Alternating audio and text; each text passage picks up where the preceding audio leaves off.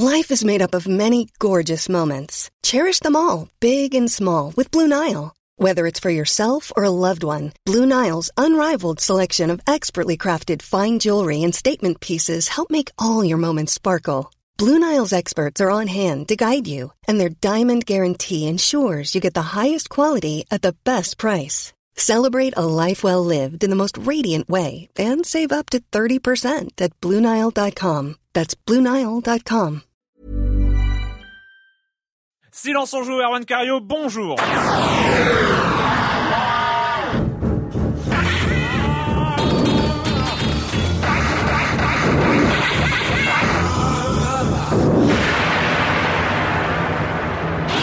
Au programme cette semaine, on va parler de Binding of Isaac. Oui, non, on ne revient pas sur le jeu lui-même, mais sur une décision très importante.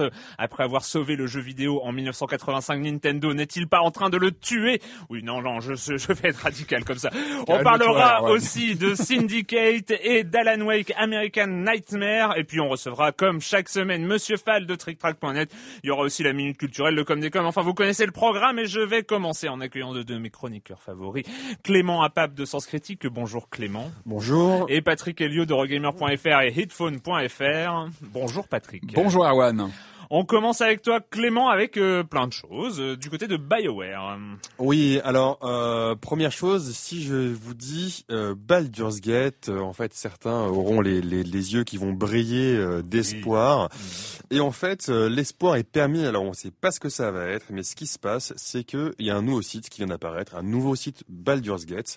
alors. Qu'est-ce qu'on peut dire À part ça, que c'est une URL avec Baldur's Gate dedans. Voilà. C'est un site internet euh, donc. Ce qu'on sait, c'est sur le web. ce qu'on sait, c'est que en fait, euh, Apparemment, ça vient du développeur Trent Toaster, ancien euh, ancien développeur chez BioWare, qui a travaillé sur le premier Baldur's Gate, ainsi que sur le premier euh, Neverwinter Nights. Mhm. euh, que sa compagnie, c'est une compagnie euh, qui fait de la distribution digitale. Alors on dit une société hein, en français. C'est vrai, euh, c'est vrai. C'est pas grave.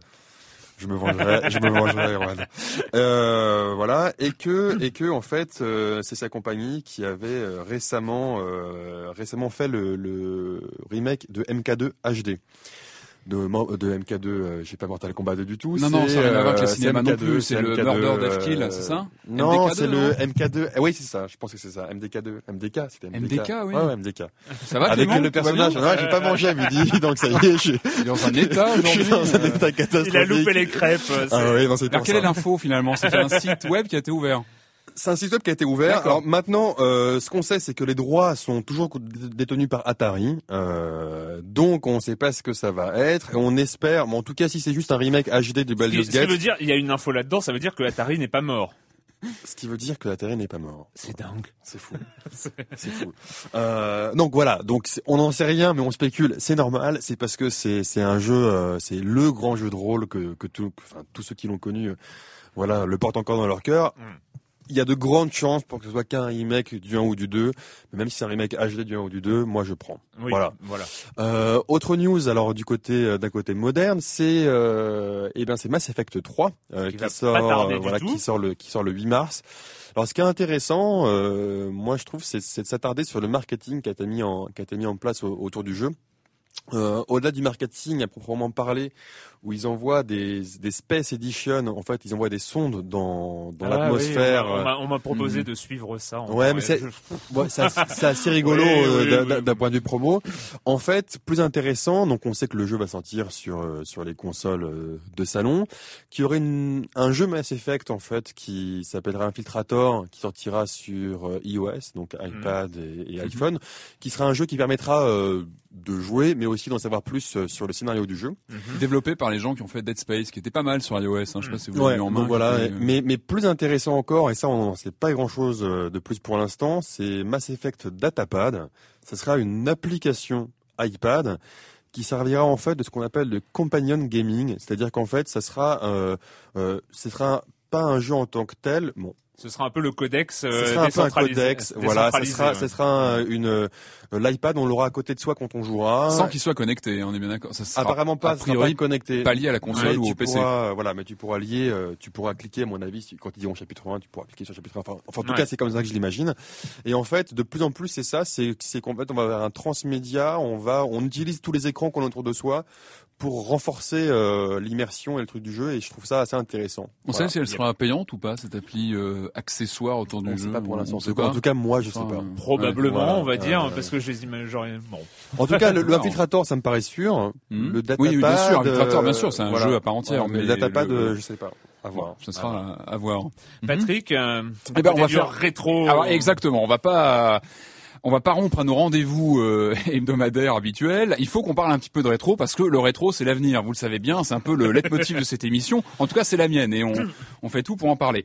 Euh, non, non, plus sérieusement, euh, quelques quelques actus intéressantes du côté de de cette grande mode aujourd'hui qui, qui consiste à.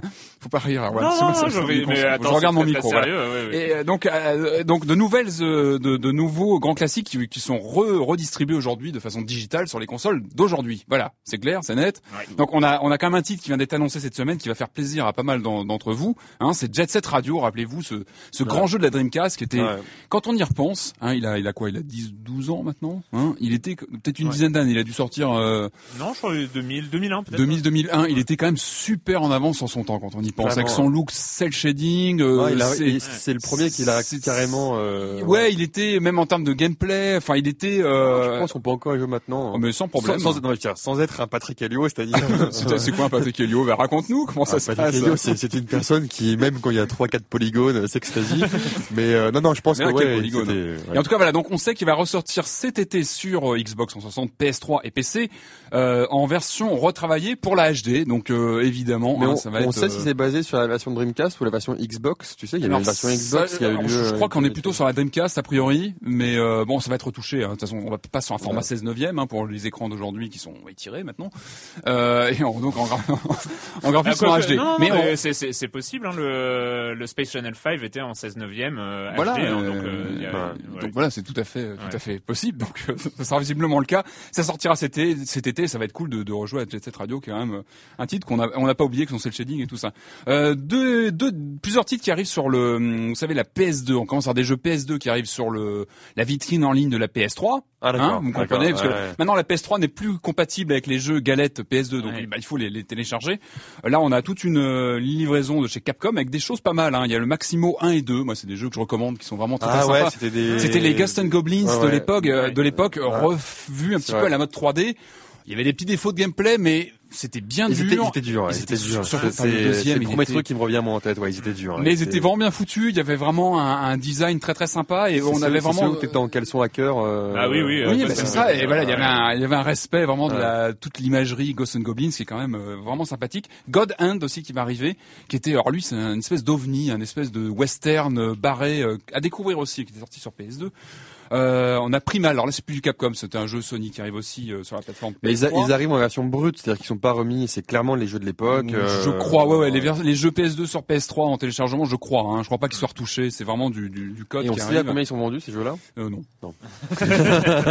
Et enfin, pour finir sur la Wii, parce que voilà, toutes les consoles ont droit à leur à leur petite réflexion de, de vieille gloire, on aura le Super Street Fighter 2, euh, donc jouable, voilà, et surtout qui sera jouable en ligne. Et ça, c'est pas mal. Ouais, hein? ouais. Voilà. Non, oui, bah oui, non mais oui, mais à l'époque où le euh, Super Street Fighter 2 c'est quand même pour moi un de ceux dont, auxquels j'ai le plus joué avec le turbo quand même. Hein, ça reste. Euh, voilà, la petite, la petite voix qui vibre un petit peu, c'est Puisque vous en avez pas parlé, moi de mon côté, hein, je vais faire une petite news aussi. Euh, non, c'est juste une déclaration de Genova Chen, hein, qu'on connaît, euh, mhm. donc le monsieur de That Game Company euh, derrière Flow et Flower, mhm. et qui va sortir Journey dans les dans les semaines qui viennent, qui dit That Game Company avait un contrat de trois jeux avec Sony. Si vous comptez bien, ça fait trois avec Journey. C'est pourquoi nos, nos trois précédents jeux étaient des exclusivités Sony, et nous explorons en ce moment des solutions pour que nos jeux soient proposés à une audience plus large large mhm. au-delà de la PlayStation.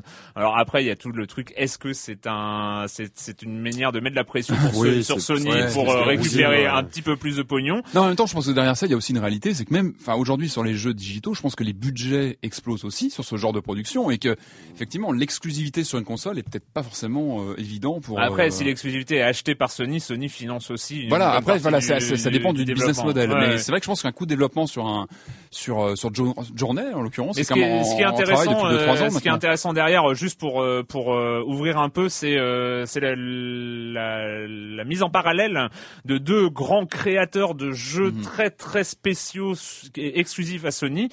c'est donc Genova Chen et Ueda qui tous les deux quittent un peu le, le navire. donc donc peut-être que voilà les, les gens qui ont une vision un peu plus ouverte du, du jeu vidéo vont s'ouvrir à d'autres à d'autres plateformes et c'est plutôt une bonne nouvelle. Le com des coms de la semaine dernière. Alors beaucoup de gens ont réagi hein, sur euh, sur ma, ma, petite attaque sur euh, ah sur Uncharted Golden Abyss. Hein, oui, parce que bon après c'était il y avait un petit peu de mauvaise foi, un petit peu de, de, choses comme ça vu que Joël et Patrick en avaient dit du bien. Je sais pas, je me suis emporté. Hein, je me suis un petit peu emporté sur euh, sur voilà ce qui me semblait être avant tout une démo technique de, de la Vita et qui aurait dû être ce que selon ce que j'ai dit la semaine dernière livré euh, gratuitement avec avec la console et il y a des gens qui sont pas d'accord, notamment Guret-chan qui dit autant je suis général généralement en accord avec toi. Oui, il est d'accord avec moi d'habitude.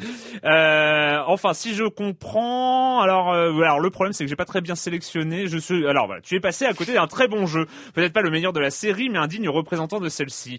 Euh, il m'a énervé, enfin, il t'a énervé. Tu ne voulais pas mettre les doigts sur l'écran, tu ne voulais pas faire tourner autour de la, de la faire tourner autour de toi, tu ne voulais pas couper les bambous. Au final, tu as préféré voir le cahier des charges et la démo technique plutôt que le jeu, qui, s'il peut être critiqué, n'en reste pas moins un très bon jeu. De plus, je ne m'opposerai pas à un jeu fourni avec la machine. Je ne comprends pas le, rapport avec un Mario qui, pour le coup, devait te sembler être un jeu qui possède sa personnalité et qui ne s'arrête pas au simple cahier des charges. Enfin bon, bref, parce que j'avais parlé de Mario, mhm. Super Mario Bros, qui avait été livré avec la NES. Euh, personnellement, c'est un jeu qui m'a aussi énervé par son Côté cahier des charges sur le tactile et le gyroscope, pour autant j'ai apprécié l'aventure, l'écriture des dialogues, la mise en scène et je peux dire que ce n'est pas une démo technique à laquelle j'ai joué mais bien un jeu, certes pas original pour un sou, mais vous parliez bien d'Amalur la semaine dernière. Ouais, c'est, vous parler de lui ce Amalur hein, euh, sur la durée. Euh, Animal qui revient aussi là-dessus, euh, j'imagine que ce qui a euh, ennuyé Erwan, c'est qu'au lieu de créer une formule spéciale pour ce Uncharted Vita, les développeurs se sont contentés de la formule classique en y superposant des mécaniques utilisant les spécificités de la PS Vita. Parce que les Zelda sur DS ont aussi cette tendance à, faire un peu démo technique et fourre-tout, sauf que la formule Zelda sur DS est différente de la formule Zelda sur console. Le gameplay n'est pas le même, l'expérience n'est pas la même, et du coup on a moins l'impression que ces mécaniques ont été introduites au forceps. Oui, c'était c'était ça, et puis euh, non, moi j'ai, enfin, il y a vraiment un aspect, surtout par exemple l'utilisation du gyroscope dans Golden Abyss, où on, traverse euh, alors que en fait Uncharted est, est, une, est un jeu très fluide, enfin est reconnu, une licence euh, est reconnue pour sa fluidité où vraiment on n'a jamais l'impression que l'action s'arrête dans Uncharted, même euh, dans les cutscenes qui sont intégrés au gameplay. Et là c'était très bizarre de, on traverse sur un rondin au-dessus du vide et là hop Nathan Drake s'arrête point pour aucune raison particulière à chaque fois et on doit euh, utiliser le gyroscope pendant trois secondes et il continue. Et en fait, c'est, je trouvais qu'il y avait des mécaniques de, de, gameplay qui, hein. qui n'étaient pas intégré, enfin qui n'était mm. pas compatible avec Uncharted, qui n'était pas dans la dans la norme euh, dans la norme Uncharted. Mais bon, bref, euh, j'étais peut-être un petit peu violent hein, par rapport à, la qualité. Et je reviens quand même sur euh, sur Gurechan, donc le premier hein, qui a qui a fait, qui revient en fait sur sur sur sa sur sur le commentaire toujours.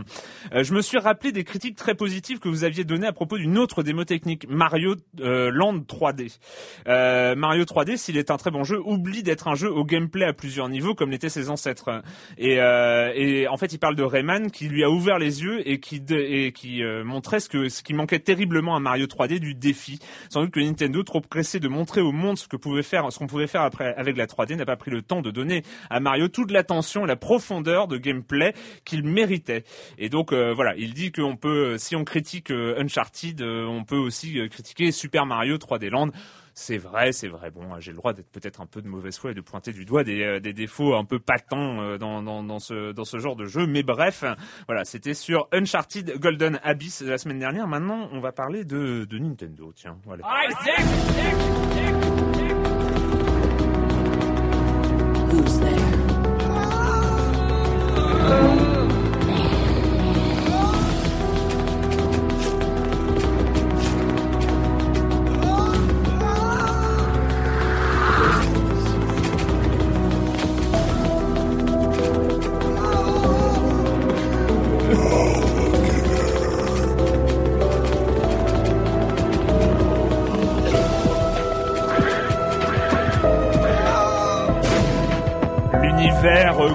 possible de Binding of Isaac, jeu de Edmund Macmillan qui est euh, le, la moitié droite ou gauche, je ne sais pas, du cerveau de la Meat Team, donc euh, les, les, les, deux créateurs de Super Meat Boy, hein, qui sont aussi connus pour Castle Crasher sur euh, sur Xbox Live Arcade et qui a sorti il y a quelques mois de ça déjà Binding of Isaac, dont vous avez parlé ici ou dont on a parlé, qui, sur sur Steam, qui est un jeu qui hommage en, dans son gameplay en tout cas à Zelda avec euh, on enchaîne des petites salles de donjons avec des ennemis à chaque fois différents. Oui, au vieux euh, Zelda, au vieux au, vieux Zelda, voilà, image euh, enfin graphisme vu du dessus et et en fait, on pouvait recommencer le jeu autant de fois parce que c'était du gameplay voilà, il y avait pas de le jeu changeait à chaque fois, les ennemis changeaient, les, bonus changeaient, les fins changeaient, il y a une dizaine voire maintenant une vingtaine de fins différentes parce qu'ils en ont rajouté depuis. Parce que le jeu durait, je sais plus, il dure pas très longtemps. Si tu si arrives à le faire de bout de, de bout, en bout, moins d'une euh, demi-heure euh, largement. Beaucoup de difficultés, tu reprenais. Voilà, on reprenait. Assez intéressant, euh, assez intelligent. Et, qui partait, qui partait assez glauque. assez glauque. voilà, on joue un petit enfant, Isaac, qui est puni et que sa mère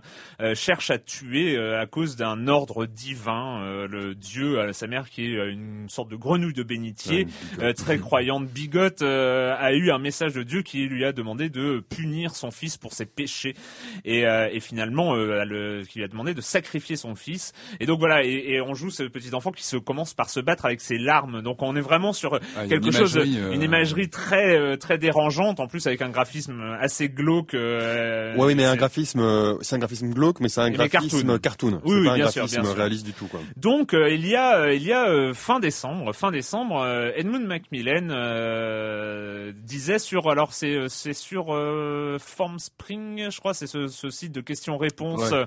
euh, Formspring à la question d'un euh, d'un d'un internaute hein, qui lui demandait est-ce que est-ce qu'il y a une chance que euh, Binding of Isaac arrive sur console et spécialement sur la, la 3DS de Nintendo. Ce à quoi Edmund Macmillan disait il y a un éditeur qui est en ce moment même en train de demander à Nintendo si il pourrait distribuer Binding of Isaac sur la 3DS, donc sur le eShop de la 3DS. Mhm. Hein, on est sur du contenu euh, téléchargeable. Et, euh, et en fait, si, euh, si Nintendo dit oui, je, je laisserai cet éditeur porter Binding of Isaac sur, sur la 3DS. Et il dit aussi dans, dans ce Form Spring, le, le, le, seul autre, la seule autre plateforme sur laquelle vous pourrez voir Binding of Isaac, ce sera la 3DS. Et ça, ça n'arrivera pas sur les autres, sur d'autres supports que la 3DS. Ce qui s'est passé, c'est cette semaine, mercredi, donc jour où on enregistre, c'est ce mercredi matin, euh, Edmund Macmillan a donc euh, a donc mis sur Twitter euh, attention après un long débat interne, Nintendo a décidé de ne pas permettre à Binding of Isaac d'être distribué sur la 3DS il ajoute, dans un deuxième tweet, comme beaucoup euh, l'ont supposé, euh, les, les, raisons euh, étaient dues au fait que le jeu proposait un contenu religieux en anglais on dit questionable, qui est douteux, on va dire, un contenu religieux douteux, et il dit Dieu merci, Dieu merci, Steam existe. Et il ajoute sérieusement, euh, je, je, vais encore le dire et je vais encore faire de la pub pour Steam. Mais merci Steam de, euh, de soutenir euh, pleinement Isaac et de ne pas réclamer l'avis de l'ESRB ou de la censure avant de publier ces jeux. Et c'est une des une parmi beaucoup, une des raisons pour lesquelles Steam est au top de est, est le est le meilleur leur support de distribution numérique. Et on le trouve le jeu que sur Steam actuellement donc. On ne trouve, enfin disons que je crois qu'il est, il est sur, il est sur d'autres supports, mais Steam est la, la plateforme qui l'a vraiment, vraiment lancé et sur lequel il se vend le plus, mhm. d'après ce que, d'après ce que j'ai compris. Alors, alors, on aurait pu effectivement passer cette, cette nouvelle, cette triste nouvelle en news d'intro, mais c'est vrai que on touche à quelque chose, un débat qui est de longue date dans, euh, dans le jeu vidéo, c'est le contrôle des constructeurs sur le, euh, sur le contenu même des jeux qu'ils publient.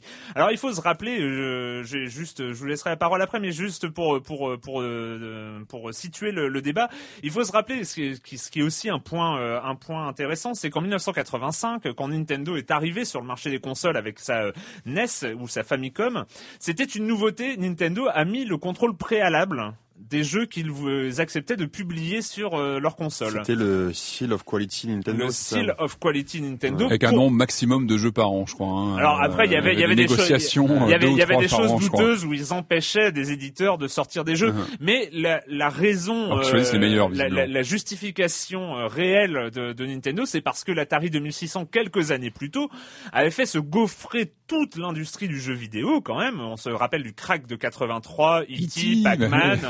Euh, parce que euh, il y avait justement, enfin, il y, y, avait une sorte de, de, de, dégueuloir de mauvais jeux euh, sur l'Atari 2600. C'est un beau terme. Que, que les gens que les gens achetaient sans en confiance. Par exemple, Pac-Man, ils avaient joué sur leur borne Pac-Man. Oui, on associé la marque Atari finalement à des jeux qui avaient qui étaient pas du tout qui étaient pas du tout. Et, et on se retrouvait avec un jeu absolument moisi. Et, et, et c'est vrai que ça ça ça a vraiment fait chuter l'industrie du jeu vidéo. Les gens n'ont plus eu confiance dans la qualité euh, dans, la qualité de loisir du jeu du jeu vidéo et, euh, et donc ils avaient Nintendo ils avaient euh, mis en place ce truc ce seal of quality cette vérification a priori du contenu des jeux qu'ils publiaient pour une question qualitative et mmh. petit à petit bon d'ailleurs tu l'as dit hein, dès la NES on ils sont mis à, à, à voir que c'était aussi intéressant de, de un peu de, de brider les pour d'autres raisons les éditeurs tiers sur leur console et, et après il y a eu bah, c'était aussi pour dire vous vous ne sortez que les meilleurs en fait voilà vous choisissez vos vos, productions. Et il y a eu euh, petit à petit aussi un contrôle éditorial, Nintendo euh, n'acceptant que très très peu les contenus un peu euh, qui oui, mais pas ça, pour les enfants. Ça a évolué depuis quand on a vu ce qui est sorti après sur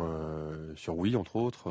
ah oui, Mad World, enfin des choses comme Mad World, c'est. Ah, je pensais, je pensais plus aux, toutes les merdes qu'on a eues en fait. Oui, pensais, voilà, oui, dans, dans, un autre sens. Voilà. Mais bref, on arrive là avec Binding of Isaac, qui est quand même un jeu qui a reçu un, un accueil critique et et de, des joueurs aussi en tant que jeu indépendant, un, un, accueil très très positif euh, a une décision complètement dingo. Qu'est-ce que vous en pensez de, bah, C'est d'autant plus dommage, je pense, parce qu'il y a besoin de, de soft sur l'eShop. on sait que voilà, c'est un canal de, de, de, distribution digitale qui est important, je pense, pour Nintendo. Et je pense que voilà, il y a, y a, besoin aussi de, de contenu. Et c'est vrai que c'est un peu dommage de. Moi, je trouve que ça montre euh, une totale inadéquation de Nintendo par rapport euh, à ce qui se fait aujourd'hui, à ce qui se doit se faire, quoi.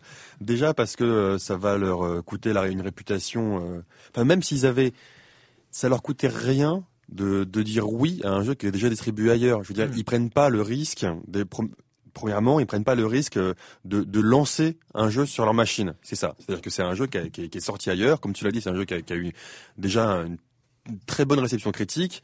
LeShop, c'est un, c'est quelque chose qui en manque, en manque de jeu. Euh, et puis, ça aurait permis de donner une image euh, pas gamer, mais une image euh, plus ouverte. ouverte. Et voilà, Nintendo qui est souvent considéré comme euh, comme la console des, jeunes, des enfants, etc. C'est une problématique, excuse-moi, qu'on retrouve aussi bah, tous les jours avec Apple, hein, avec euh, avec l'ouverture de l'App Store, bah, où voilà, on peut pas avoir un, un sein dans une appli, on peut pas avoir une image, voilà, les contenus sont. C'est vrai, mais mais là, je trouve que c'est c'est d'autant plus débile que le contenu, comme voilà, c'est au pire, tu, tu, tu, mets, tu mets une interdiction. Voilà, il y a des jeux euh, qui sont interdits moins de 18 ans. Mad World, tu, tu, tu, tu l'as cité, un des jeux les plus violents qui m'a été donné de voir, en noir et blanc certes, mais un des jeux les plus violents qui est sorti sur Wii.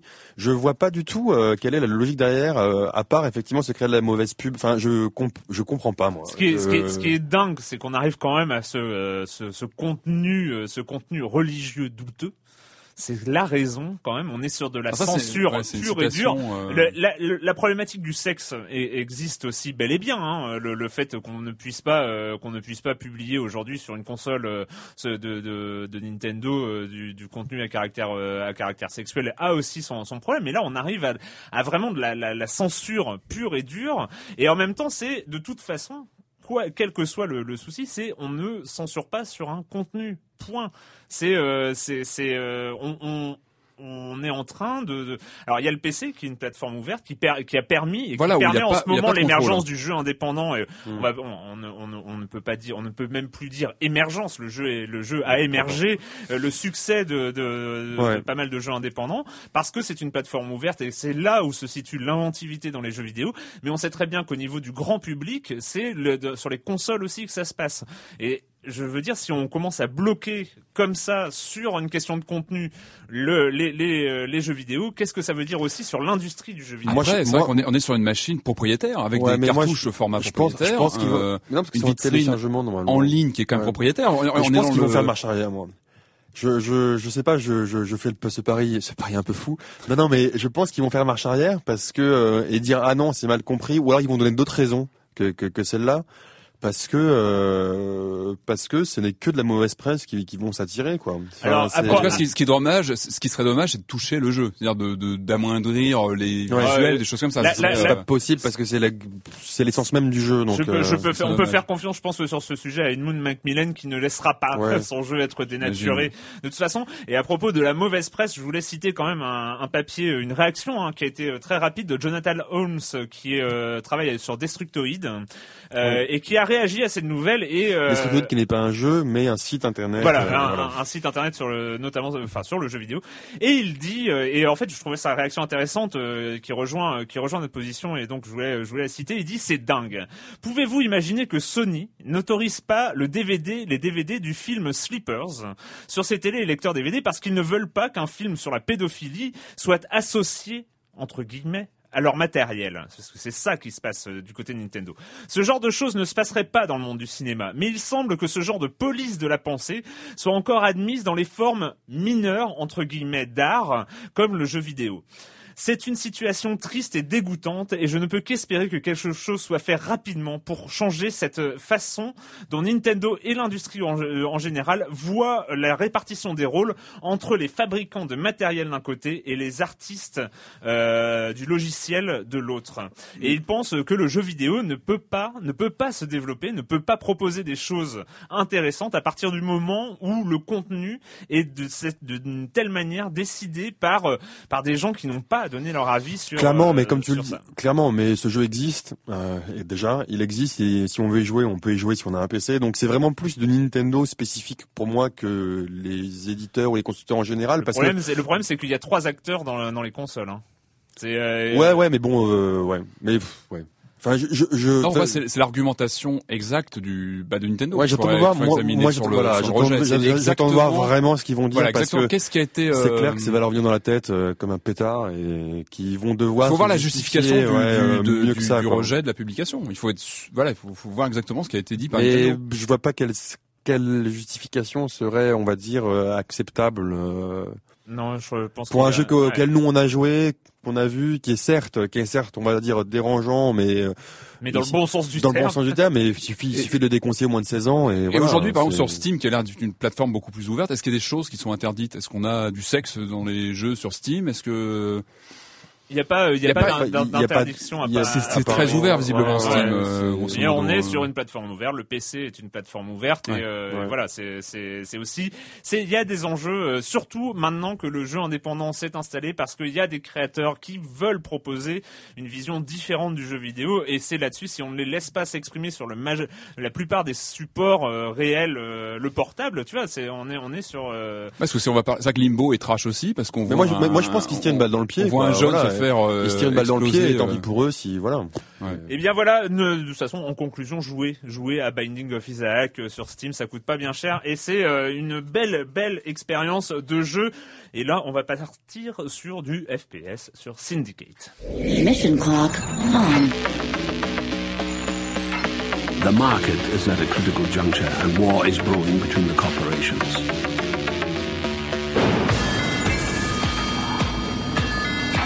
Break his. Breaching successful. Activating suicide.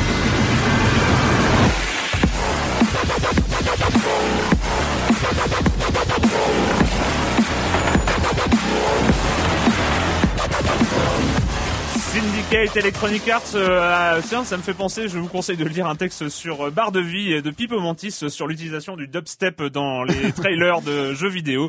C'est euh, donc c'est sur Barre de Vie Pipo Mantis qu'on avait reçu, euh, qui était venu nous faire coucou dans Silence on joue il y a quelques mois de cela. voilà, Syndicate, Clément, Syndicate. Alors, Syndicate. Alors Syndicate, enfin moi je vais, ah je vais le prononcer à la française. en fait, c'est un remake d'un jeu de 93, mais un remake qui change totalement le gameplay. C'est-à-dire que le jeu de 93 c'était un jeu euh, de gestion d'escouade avec euh, tactique, avec euh, vue aérienne, euh, voilà, avec un aspect jeu de rôle, euh, des décisions parfois éthiques à faire, etc., etc. un dans un univers. C'était Bullfrog, hein, c'est ça? Ouais. Dans un univers futuriste, réaliste, voilà, assez ouais. Blade exactement, où en fait ce sont les syndicats ou des, des méga corporations qui se sont euh, qui ont supplanté en fait le pouvoir politique des pays et qui se partagent les sphères d'influence. Euh, et généralement, c'est c'est pas très joli joli, c'est plutôt drogue, armes, etc. Et euh, Robocop, hein, faut, faut pas oublier Robocop. Exactement. Et où et où en fait chaque syndicat, chaque syndicate a donc des, des forces armées pour pour gérer ces petits problèmes. Euh, et à une époque où la biotechnologie existe et où les syndicats développent leur recherche là-dedans, nous on incarne où on incarnait à l'époque on incarnait un groupe d'agents en fait euh, voilà de, de, les plus les plus perfectionnés et donc qui avaient des, des implants qui leur permettaient de faire euh, des choses mieux que n'importe hmm. quel autre voilà. et donc ils ont récupéré ce setting ce que moi j'aime beaucoup. Alors il faut je le mets en préambule parce que ça peut ça, ça va jouer ça va jouer dans, dans, mon affect par rapport au jeu.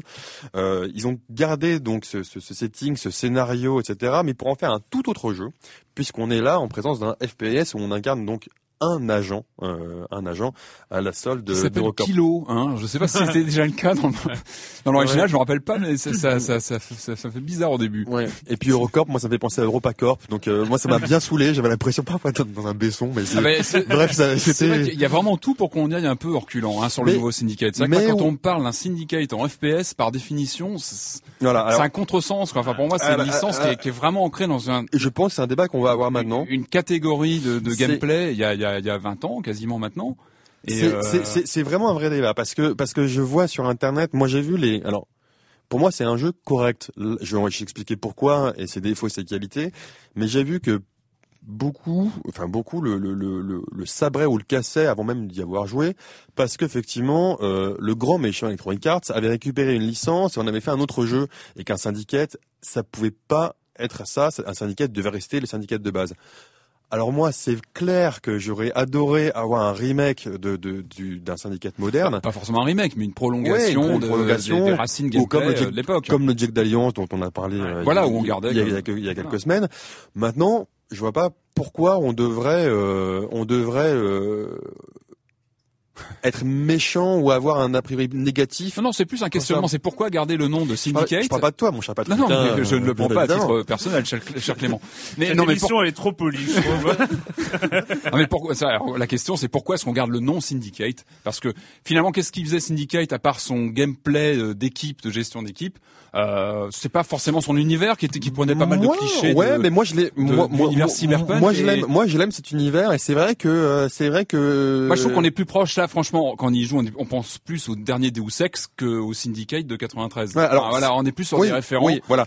Alors pour, voilà, c'est juste une question pourquoi pour faire simple, pour faire simple, on prend Deus Ex, on enlève le côté infiltration, machin, etc., et on s'oriente vraiment plus vers le côté action, limite à la Max Payne, parce que euh, on a donc euh, ce, ce, ce, ce, bouton sur on appuie. Dart. Voilà, le dart. On a plusieurs. Oui, euh, Le Dart 6, voilà, donc qui est, qui, qui, est, une puce qui nous permet de, de, ralentir un peu le temps, d'augmenter les dégâts, de de, de d'actionner ses pouvoirs, de diminuer euh, les pouvoirs. Et on peut l'actionner à part. On peut l'actionner en temps réel. On est, oui, voilà. ouais, ça permet de toucher les, les, les, les, implants des. Voilà, les ennemis. Parce que comme tout le monde à ce moment, comme tout le monde à cette époque est relié à quelques puces en, en eux, comme nous on est un agent, on va dire euh, avancé, avancé mhm. on peut pirater en fait euh, même les agents, les les, les ennemis. Griller, voilà. griller leur, avec la formidable fonction suicide. Par exemple, donc on peut euh, on peut ordonner à donc un, un, un, soldat ennemi de se suicider, donc il va exploser avec les ennemis qui retournent. On peut aussi euh, pirater son arme, ce qui ce qui le fait sauter, ce qui fait sortir de la couverture dans laquelle il était pour pour pour qu'il rend plus vulnérable. Buter son collègue. Enfin voilà, il y a, y a joyeuseté. donc c'est c'est assez rigolo ce point de vue-là. Euh, moi alors c'est vrai que euh, c'est vrai que j'ai été au début, je me suis vache... au début, je suis tombé dedans. Alors, je suis tombé dedans pendant les deux premières heures. Et je sais pas, j'étais j'étais j'étais de bonne humeur, j'étais dedans, bien, j'étais bien, et donc je me suis plongé dedans, c'est-à-dire que je l'ai vécu pas comme un FPS classique, c'est-à-dire que dès qu'il y avait une info, appuyer sur tab pour en savoir mm. plus, ben j'appuie sur tab et je lisais. Donc je lisais, etc. Et, donc je, je je prenais tout le background euh, qu'on me donnait. Maintenant, au bout de deux heures, j'en avais un peu ras le cul. C'est-à-dire que le, background, la manière dont il, dont il est amené, c'était vraiment euh, une, cou plaqué, voilà, une couche euh, superflue, etc.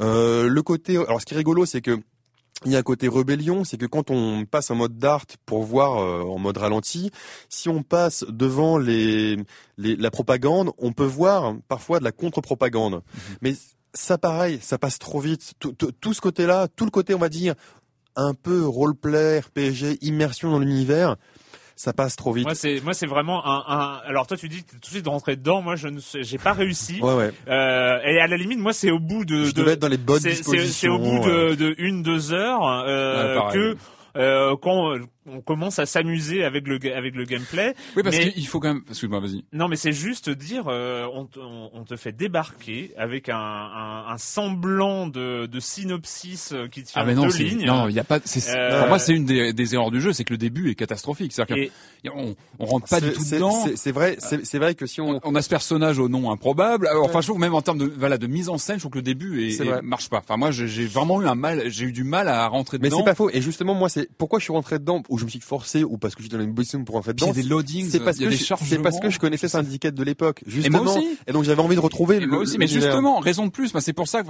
je, suis plus dans, sur le schéma de d'Erwan où moi le début j'ai vraiment eu un mal fou à rentrer dedans parce que pendant deux heures je dis mais c'est pas Syndicate. pour le scénario est mal amené, on rentre pas du tout dedans et c'est euh, et comme tu dis ouais, les éléments de, de scénario qui auraient pu amener des, mm. des, des ouvertures sur l'ancien euh, syndicate sont enfin, foirées. Et, et, je trouve que, je Alors moi, ce qui a fait mal, ce qui a fait mal, je te laisse continuer, mais euh, ce qui a fait mal, c'est euh, c'est Deus Ex.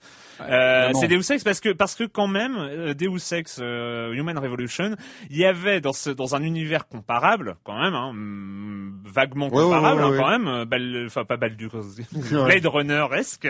Oui, puis avec, et puis avec le transhumanisme, l'évolution des personnages. Il y avait une vraie introduction. On te présentait ton personnage, on présentait l'univers dans lequel il était. Il y avait euh, des personnages secondaires, il y avait un, un environnement, euh, un environnement scénaristique, humain, mmh. euh, tout ça. et là, et là, boum, on te jette dedans. Et Bien sûr. Ouais, on est entre deux, deux, deux barres de chargement super longues. Alors je sais pas si c'est ma version. Ah, Non, alors je alors là-dessus, toi, tu as joué sur console. Sur console. Voilà, moi j'ai joué sur PC. ça c'était. J'avais pas de souci là-dessus avec mmh. un SSD. Moi, ça chargeait impeccablement. Euh, D'ailleurs, FPS sur console, excuse-moi, mais bon, bref, je. Oh, Clément. Ah, mais j'ai besoin, j'ai besoin. du PC. J'ai besoin d'un cathartique, j'ai besoin d'un cathartique, voilà. En revanche, là où, moi je trouve, là où le jeu surprend finalement et où il finit par, par sauver euh, les meubles quelque part, c'est qu'au bout de quelques heures, bon bah on oublie qu'on est sur Syndicate, on oublie les 92, 93 qui étaient pourtant de bonnes années, hein, mais on, on, passe à autre chose. On est en 2011, 2012, 2012 maintenant. Et finalement, on se rend compte que le jeu a des qualités là où on ne l'attendait pas. C'est-à-dire qu'on fait finalement le deuil de bah, du, du jeu en équipe, tout ce qu'on a pu connaître à l'époque, du côté plus euh, roleplay, comme tu disais Clément, un peu tactique, etc. Et finalement, on se rend compte qu'il a, il sauve des choses dans le côté FPS. Moi, il y a eu des, des choses que j'ai bien aimées euh, dans, euh, dans ce qu'on appelle le body awareness sur le, la la, la sensation du personnage. Je trouve que ça c'est plutôt bien géré. On, on, voit son personnage, on a vraiment une sensation de, de, toucher les éléments, etc. Je trouve que les armes sont plutôt euh, sont bien, plutôt bien gérées. Elles sont, les armes on sont, les sent. Les, armes sont cool. Il y a un son qui est bien géré. super effet secondaire. L'IA est loin d'être une lumière, mais je trouve que les, les ennemis sont plutôt résistants. Et moi, je me suis surpris à refaire des fois sur plusieurs fois euh, des passages, notamment le passage avec les ascenseurs, les escaliers, ah qui est pas forcément facile. Je l'ai refait plusieurs fois, avec plaisir. C'est-à-dire que je me suis pas dit ah c'est ah, chiant, ça bug. Et j'ai trouvé qu'il y avait une, il y avait une densité dans les gunfights que, enfin le jeu surprenait là où je l'attendais pas en fait. C'est plus sur l'âpreté euh, du combat, du gameplay, euh, vraiment purement FPS. Mais là il faut revenir aussi sur le fait, je crois que le studio c'est les gens qui ont fait euh, qui avaient fait les Riddick si je dis pas de bêtises. Donc c'est des gens qui, qui, savent bien faire du FPS et on sent que c'est là finalement que bah on retrouve leur euh, c'est là où ils sont les plus forts quoi et c'est et encore une fois moi je reviens sur cette question pourquoi l'appeler Syndicate finalement? Voilà. Euh, ça va ça risque de froisser les anciens qui connaissaient l'original et Alors moi je vais je vais être d'accord avec toi sur beaucoup de tes analyses. Euh, Merci Clément. Moi j'ai vachement aimé les armes, le fait de pouvoir porter deux armes et euh, ouais, c'est bien et, et, les armes ont, chacune une vision une, un, mode secondaire, qui est super intéressant. Euh, et puis on va vers un. Alors moi j'ai vraiment senti ça comme euh, t'en as marre dans un Deus alors Deus Ex c'est un grand jeu. Celui-là n'est pas un grand jeu mais t'en as marre dans un Deus Ex euh, de toujours jouer le côté mec euh, voilà qui euh, pas tuer les ennemis, euh, passer, machin. Là, voilà, c'est décomplexé, c'est de l'action. Euh, J'ai retrouvé un petit peu le kiff de Max Payne parfois quand tu fais des, des tirs ennemis. Ouais, non, les gunfights Parce que par exemple, par euh, exemple, quand tu prends le fusil de snipe, un fusil de snipe classique, où tu tires, voilà, tu en un coup, tu tires à distance.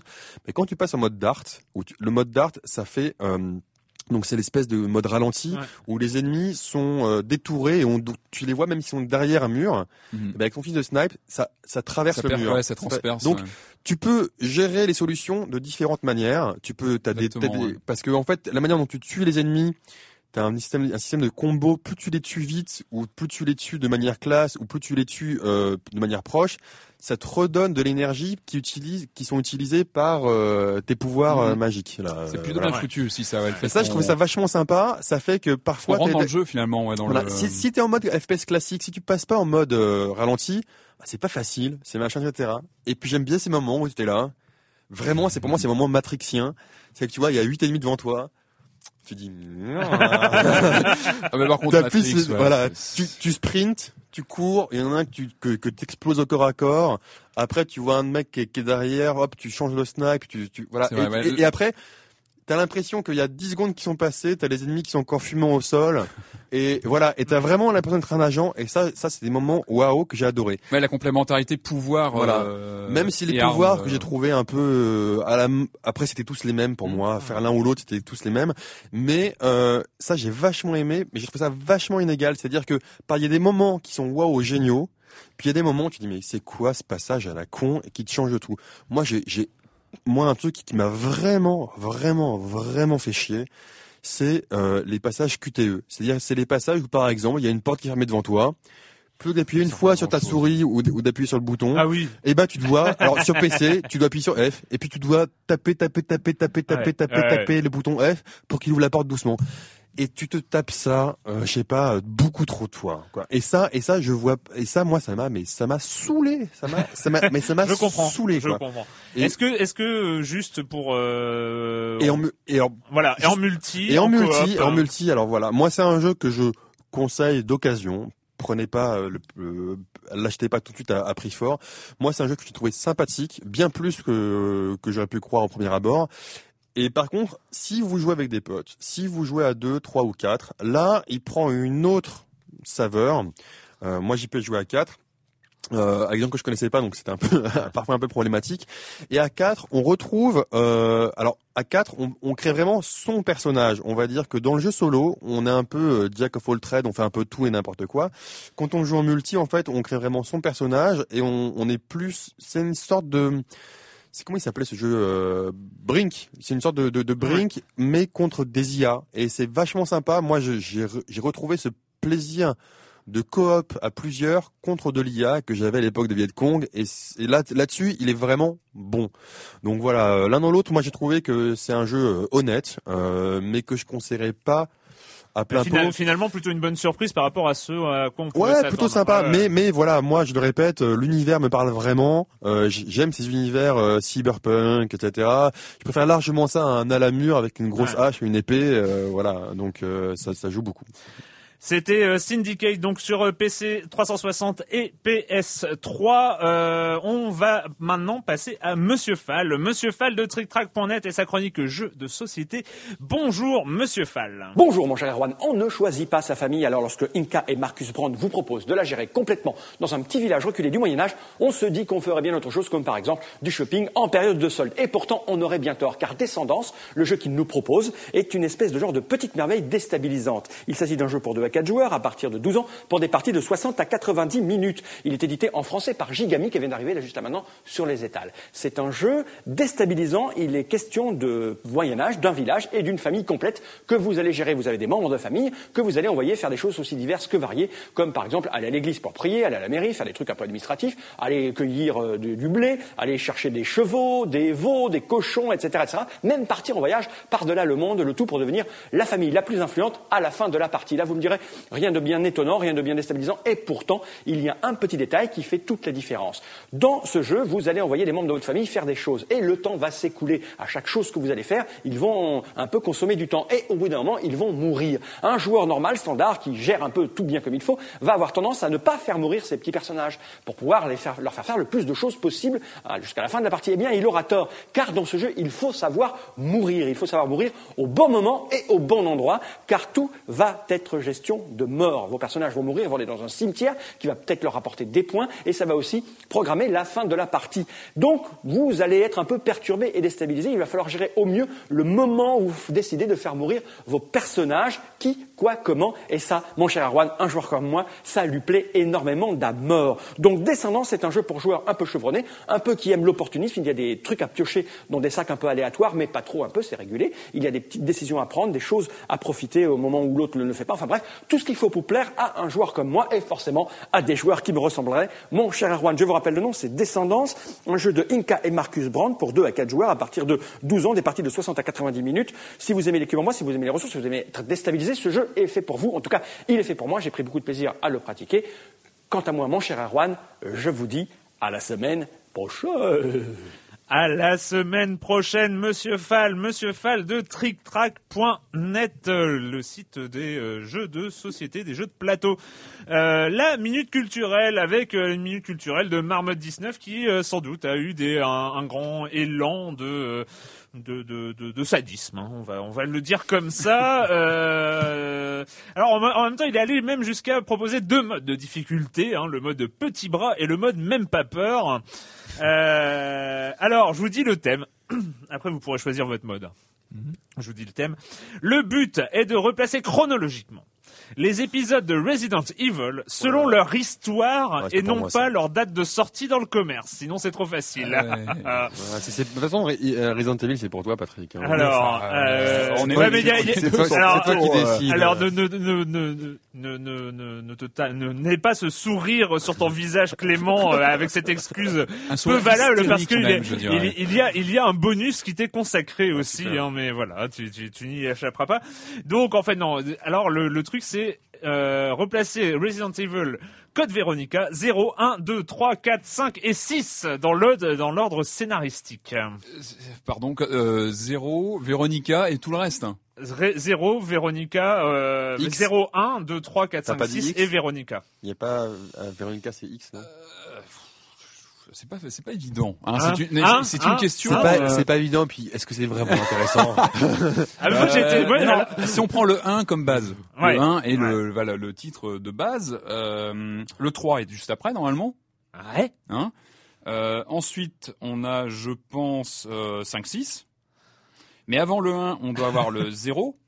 Avant le 1, nous avons le 0. On tu, as raison, hein, tu as raison là-dessus. D'une logique impeccable. Et je mettrais le 2, il me semble, juste avant. Hein, Avant le zéro Non. Non, il est, il est, il est après le zéro alors. il est entre les deux. Il est entre les deux. Alors, en fait, il est au, même moment que le 3. D'accord. Ouais, donc, exactement euh, au même moment en fait.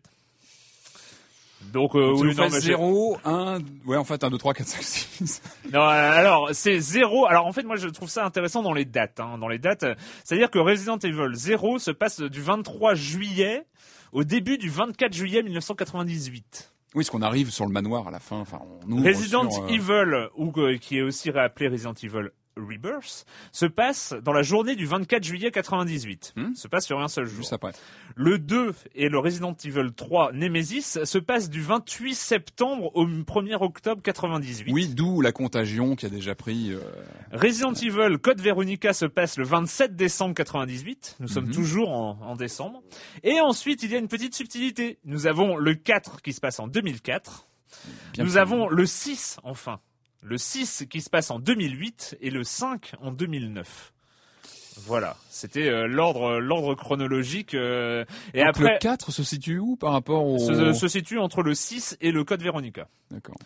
Et après, alors il y a, y a euh, le, le, le, mode même pas peur, c'était avec euh, le Dark Side Chronicles, le Umbrella Chronicles, euh, le Degeneration, Revelation et Lost in Nightmares. Mais là, euh, c'est on, est on est c'est vraiment sur le. et il a pas cité le Gaiden sur Game Boy Color. Ah, on le cite pas assez d'ailleurs.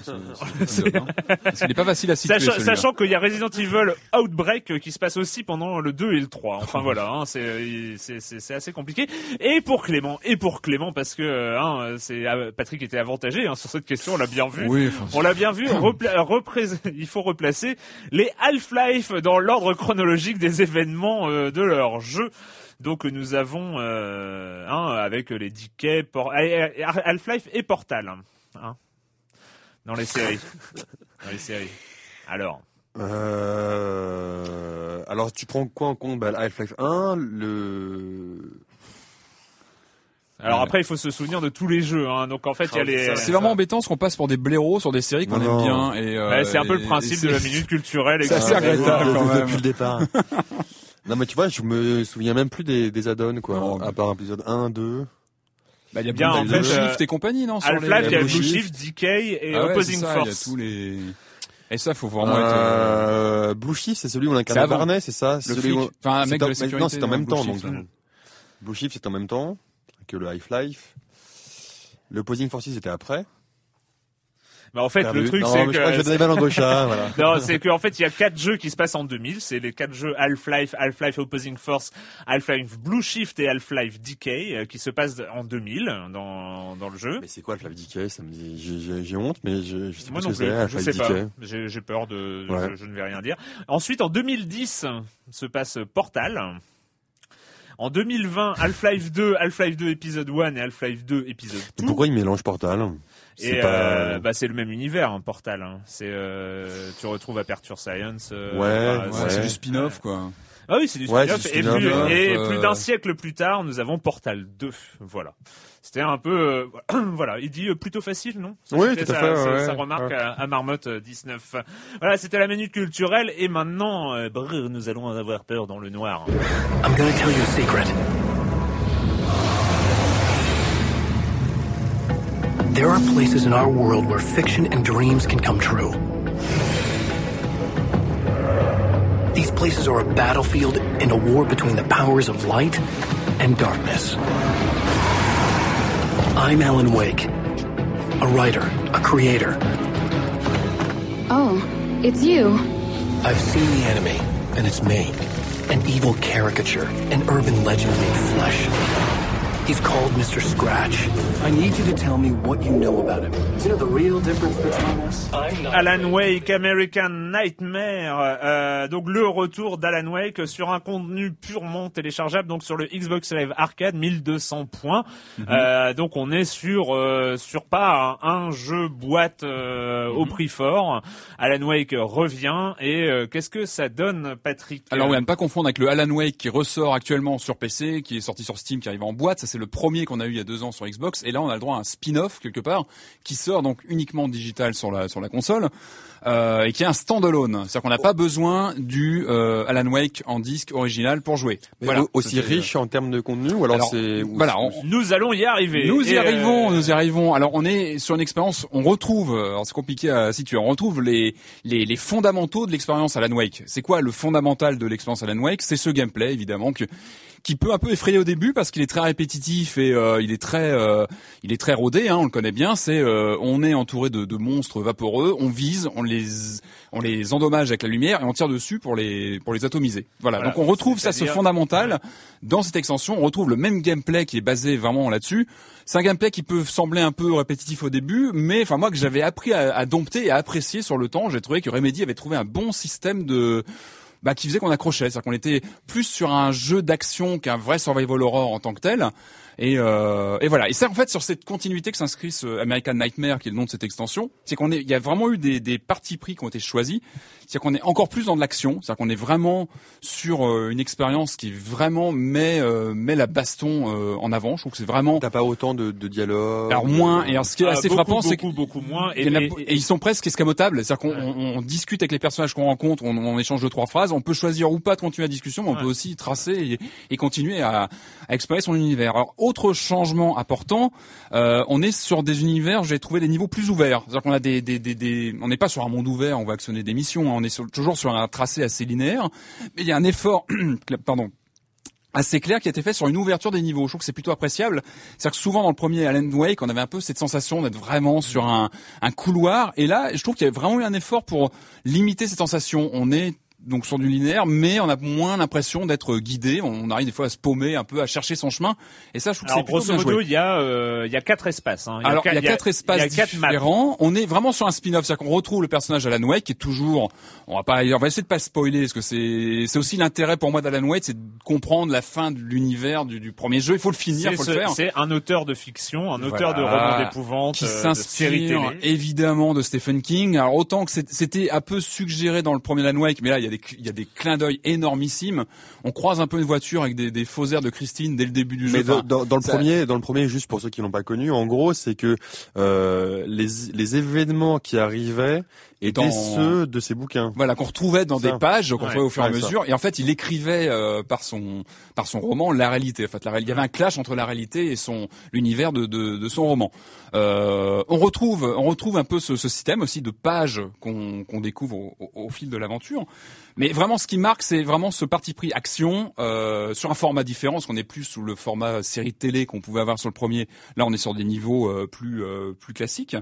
Euh, qu'est-ce que qu'est-ce qu'on peut dire? Donc plus arcade, monde ouvert. On a de nouvelles armes. On sent qu'il y a un armement vraiment, on est sur un parti pris plus action. On a plus d'armes, c'est c'est beaucoup plus musclé qu'auparavant, je trouve. On a de nouvelles créatures aussi assez euh, assez prises de tête. Alors moi, j'ai eu un problème avec ce jeu, c'est-à-dire que j'ai tout. Alors moi, évidemment, moi, j'adore l'univers Alan Wake. voilà, on parle de Stephen King, on parle de la quatrième dimension qui est un peu ma série de chevet.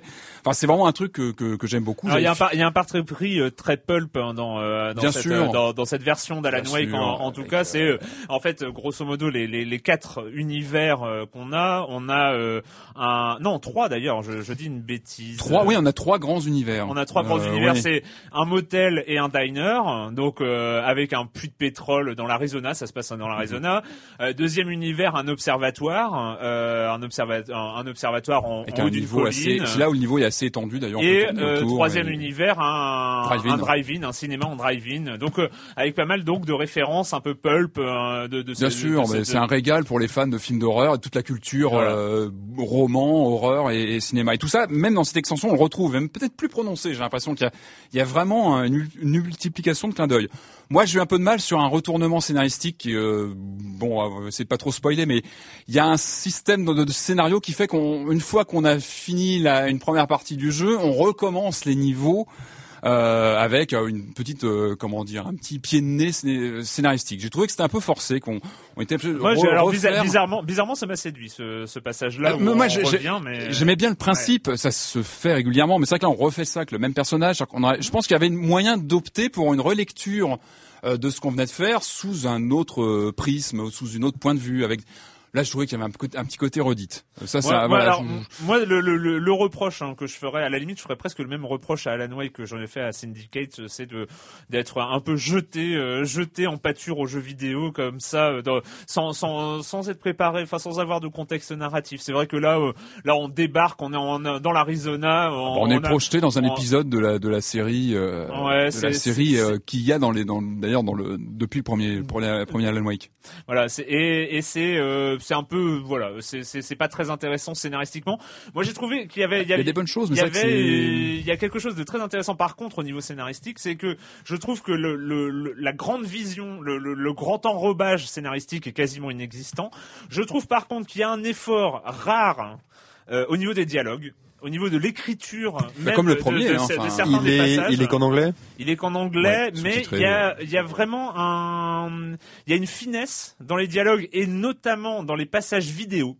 Euh, oui, euh, oui, en fait, on, voit, son, son, son, alter ego. En fait, quand on allume les télés, il y a son alter ego euh, maléfique qui laisse des messages vidéo sur la télé. Et, c'est des petits bijoux qui durent une minute trente, deux minutes. Mais c'est comme le premier. Il y avait déjà ça dans le premier. Exactement. Il y avait des quatrièmes dimensions, des, épisodes. Et ça, c'est comme le premier. Le premier avait des défauts aussi, mais une fois qu'on a commencé, on peut pas lâcher. Enfin, on a envie de savoir jusqu'où ça va aller, parce que c'est bien écrit. Et, franchement, alors c'est bizarre, c'est très bizarre d'avoir ce, ce scénario général qui est un peu faiblard et l'écriture elle-même qui euh, rattrape un peu, euh, qui rattrape un peu le truc. Comme tu as dit, Erwan, il faut préciser, on a quand même des cinématiques en vidéo avec un acteur qui joue à la Wake et ça c'est même en, plein écran. Il n'y a pas que dans les petites euh, images, on a aussi des petites cinématiques.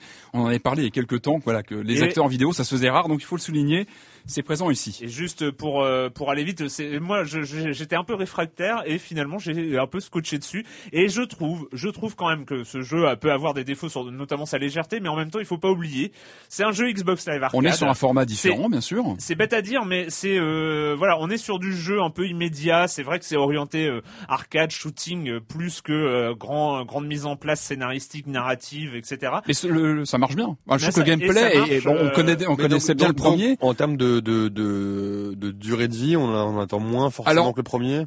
Oui, parce qu'on n'est pas sur le même format de jeu, évidemment. On, ouais, mais moi je dirais 5-6 euh, heures quand même. Euh, ouais, et puis euh, il y a une petite section arcade qui a été rajoutée qui apporte pas grand-chose. On a une espèce de, de mini mode horde où en fait on doit on doit survivre toute la nuit jusqu'à l'aube à des hordes d'ennemis. Bon, c'est jouable uniquement en solo, je crois. C'est voilà, c'est un petit peu. c'est pas en, euh, vital, mais c'est un petit plus. Euh, enfin, moi, j'ai passé quelques temps quand même à débloquer les, les, arènes. Et moi, j'ai bien accroché au gameplay et je trouve qu'il est bien huilé, c'est rapide et, euh, et, voilà, il y a une ambiance en plus. et, là, où, là où on s'éloigne radicalement du, de l'aspect survival horror qui n'était pas déjà présent dans, dans le premier, mais là qui est complètement absent, c'est-à-dire on est sur du shooting, c'est que sur chaque map, il y a euh, un ou deux réservoirs à munitions et piles de lampes On est vraiment sur de l'action. Euh, où on ouvre une boîte et hop, vroom, toutes tes munitions, toutes tes piles sont max euh, et donc voilà. Bien sûr, on n'est pas. C'est à chaque fois, à chaque fois tu vas. C'est pas, ouais, euh, c'est pas le côté. Ouais, on n'est pas sur de l'aventure, tout est basé, tout est euh. balisé, on te dit où aller, etc. Mais il y a des fulgurances, je trouve même de, de, de, mise en scène quand on arrive dans, dans le drive-in avec une séquence filmée qui, qui, est projetée dans le cinéma. Enfin, je trouve que ça fait son effet visuellement. Et euh, donc voilà, c'est plutôt c'est plutôt une bonne surprise. Euh, après, on se pose évidemment la question sur Alan Wake 2 parce que c'est vrai qu'on attendait un Alan Wake 2. Ce American Nightmare arrive. Donc est-ce que c'est euh, le Alan Wake 2 qui est devenu euh, ce American Nightmare? Est-ce qu'il y a une vraie suite qui arrive par la suite? Ça va être intéressant. En tout cas, c'est un univers intéressant et euh, voilà, bah, moi que j'ai revisité grand plaisir. Donc euh, Alan Wake 2, Alan Wake American Nightmare sur le Xbox Live Arcade, c'est 1200 points. Euh, ça vaut le coup quand même. Et puis il y a une nouvelle créature, il y a des araignées partout et ça c'est. Ah. Ouais, ça, c'est vrai. Ça va un peu de mal avec on ça. En a... ouais. On en a fini cette semaine avec le jeu vidéo et la question rituelle à laquelle vous n'avez pas échappé. Euh, et quand vous ne jouez pas, vous faites quoi, Clément? Moi, j'ai découvert une BD qui s'appelle 3 secondes. Euh, c'est une BD de Marc-Antoine Mathieu. Et moi, j'ai vachement aimé. Euh, ah, c'est un chef-d'œuvre. Moi, j'ai vachement aimé. C'est une. Alors, je vais juste lire rapidement euh, pour qu'on comprenne ce que c'est. 3 secondes, c'est le temps pour la lumière de parcourir 900 000 km, le temps pour une balle de revolver de couvrir 1 km, le temps d'une respiration, le temps d'une larme, d'une explosion, d'un SMS. Trois secondes, c'est une énigme muette dans laquelle s'imbriquent personnages et indices. Quels sont les liens entre cet avion, cette tireur, ce stade, au lecteur de reconstituer le puzzle? Parce que c'est quoi trois secondes? C'est une BD euh, sans aucun texte qui n'est qu'une suite en fait de, bah, de C'est la trajectoire d'un photon. Voilà, voilà, voilà. C'est la lumière, euh, un photon qui passe de, de miroir en miroir, de zoom en zoom, et c'est un zoom perpétuel. Alors moi, j'ai pas encore regardé parce que je sais que c'est qu'on peut aussi l'expérimenter de manière euh, sur internet en version numérique. Et que c'est, c'est en fait sur euh, c'est une vidéo hein, qui euh, suit la trajectoire ah, du photon et c'est un zoom perpétuel. Et franchement, c'est un chef-d'œuvre de Marc-Antoine Mathieu hein, qui a fait l'origine pour ceux qui connaissent. C'est bluffant. Et, et c'est qui est vraiment un. Et ça, ça et ça et ça et ça se relie en fait. C'est. Et, et, on n'est pas loin du jeu vidéo, c'est-à-dire que c'est une énigme, c'est-à-dire qu'en en fait il y a il y a une vraie histoire. Non, non mais il y a on peut en dire ce qu'on veut, voilà. On peut le lire comme ah ça, ou alors ou alors aller plus loin. Et il y a une vraie histoire de euh, complot politico-financier dans le milieu du football quand même. Ouais, ouais. oui, euh, mais, mais, comme, mais, comme, il le dit, c'est ça, c'est que on peut le lire et juste voir l'aspect euh, la performance, la performance, ou effectivement regarder, chercher les indices, etc. pour découvrir et voir une histoire, alors qu'on le répète, il y a aucun texte. Donc c'est quand même. Il y, a, du texte sur les affiches, oui, sur des, choses comme ça qu'on voit. Mais, mais euh, à conseiller, ouais, 3 secondes, 3 secondes de Marc-Antoine Mathieu. Assez bluffant. Chez Delcourt, c'est franchement belle belle perf. Patrick euh, Oui, alors moi j'avais sombré depuis un petit moment dans le cinéma américain des années 40-50. Je me suis dit, bon, il faut quand même que je vois des films un petit peu plus récents. Euh, j'ai vu un western de 1968. Ah, Donc là, on fait un bond en avant, euh, qui s'appelle Bandolero, qui vient de ressortir en, en vidéo. Euh, qui est très très intéressant. J'ai beaucoup aimé. Alors non seulement parce qu'il y a deux acteurs de, de premier ordre dedans, c'est James Stewart, le grand James Stewart, ah. et puis Dean Martin, hein, Dean Martin quand même, qui, qui est assez surprenant d'ailleurs dans, dans, dans, son rôle. On a aussi Raquel Welch hein, quand même pour ne pas pas gâcher la chose. Et c'est un non, c'est un western très intéressant parce que bah, il se situe en 68, donc c'est la fin aussi du western hollywoodien. Euh, euh, John Ford. C'est aussi, enfin, c'est la fin de toute une époque. Donc c'est un, un western à la fois traditionnel sous sa forme, mais qui a aussi des parties prises scénaristiques qui, qui ouvrent bah, sur ce qui va arriver dans, dans le genre, ou peut-être même la fin du genre quelque part, et notamment une fin qui, qui est assez surprenante pour l'époque. Je vais pas vous la dire, je vais plutôt vous, vous inciter à voir le film, mais voilà, une fin qui qui qui est assez surprenante, euh, voilà, quand on connaît le western hollywoodien classique.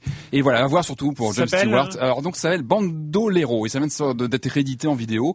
Et c'est vraiment pas mal. Enfin, James Stewart, c'est obligatoire à voir. Alors moi, bizarre, euh, moi j'ai eu l'occasion de voir, euh, je crois que c'est le dernier Scorsese. Non, c'est pas Scorsese. C'est, je sais plus. C'est Hugo Cabret. Alors. Voilà, Hugo ah Cabret. Voilà, c'est ça. Hugo Cabret. Euh, donc j'ai vu Hugo Cabret et euh, quelques Oscars techniques. Ouais, ouais. Alors ouais, technique. C'est je l'ai pas vu, moi. On m'en a dit plutôt du bien. Ah ouais, moi j'ai, moi j'ai pas du tout, du tout, du tout, du tout accroché. Euh... Alors si, il y a des choses qui passent. C'est Méliès. Oui, bah euh, c'est Méliès. Euh, c'est, euh, c'est tout. Il y a plein de passages de, de fulgurance sur sur le, le, l'amour de, de, des origines du cinéma et des origines des effets spéciaux, hein, surtout avec Georges Méliès. Euh, ça prend beaucoup de liberté avec la, la, la réalité, mais ça on s'en fout. Euh, mais il y a, il y a quelques fulgurances visuelles comme ça de, de d'hommage à Méliès. Mais alors tout le reste du film, euh, c'est euh, c'est un peu pesant. En fait. J'ai un peu loupé parce qu'il était un peu sorti en fin d'année, un peu vendu comme le film euh, pour les gamins de fin d'année. C'est vrai que je l'ai loupé à cause de ça. Mais... Et non, mais pour le reste, pas pas énorme d'intérêt. mais des belles images, des belles reconstitutions autour, de la vie, autour, de la vie de Méliès. Mm. Voilà, mais pour le reste.